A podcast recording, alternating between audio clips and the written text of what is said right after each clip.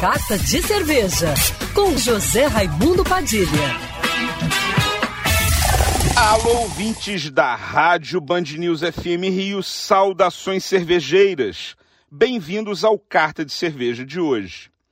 Como adiantamos aqui há poucas semanas, a cervejaria Noi de Niterói inaugurou uma destilaria e lançou seu primeiro gin, batizado de Ion, um London Dry Gin elegante, aromático e de sabor marcante, com 42% de teor alcoólico, produzido artesanalmente, que já está disponível nas casas Noi Gastronomia e que terá estande próprio no Mundial de la Bière, que começa agora essa semana, entre os dias 2 e 5 de dezembro, na Marina da Glória. O blend de botânicos do gin Ion é composto de zimbro, cardamomo, semente de coentro, lavanda, angélica, lírio fiorentino, capim-limão, folha de limão cafir e cascas de laranja, tangerina e limão siciliano. A destilaria Noi conta com a consultoria do premiado mixologista, mestre destilador e instrutor de coquetelaria Michel Agues, sócio fundador da escola de coquetelaria Bar School e que acumula mais de 15 anos de experiência no ramo.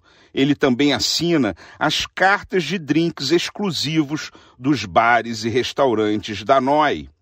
Michel indica que frutas como pêssego, damasco e jambo, especiarias como pimentas secas, folhas de louro e manjericão, além de defumações, cacau, baunilha e castanhas, são ingredientes que podem criar drinks surpreendentes com o novo gin Ion, um destilado muito versátil que permite diferentes ocasiões de consumo e que complementa a linha de 19 cervejas da NOI, com mais de 50 prêmios nacionais e internacionais, o que faz dela a cervejaria artesanal mais premiada do Rio de Janeiro e que agora conta com uma destilaria.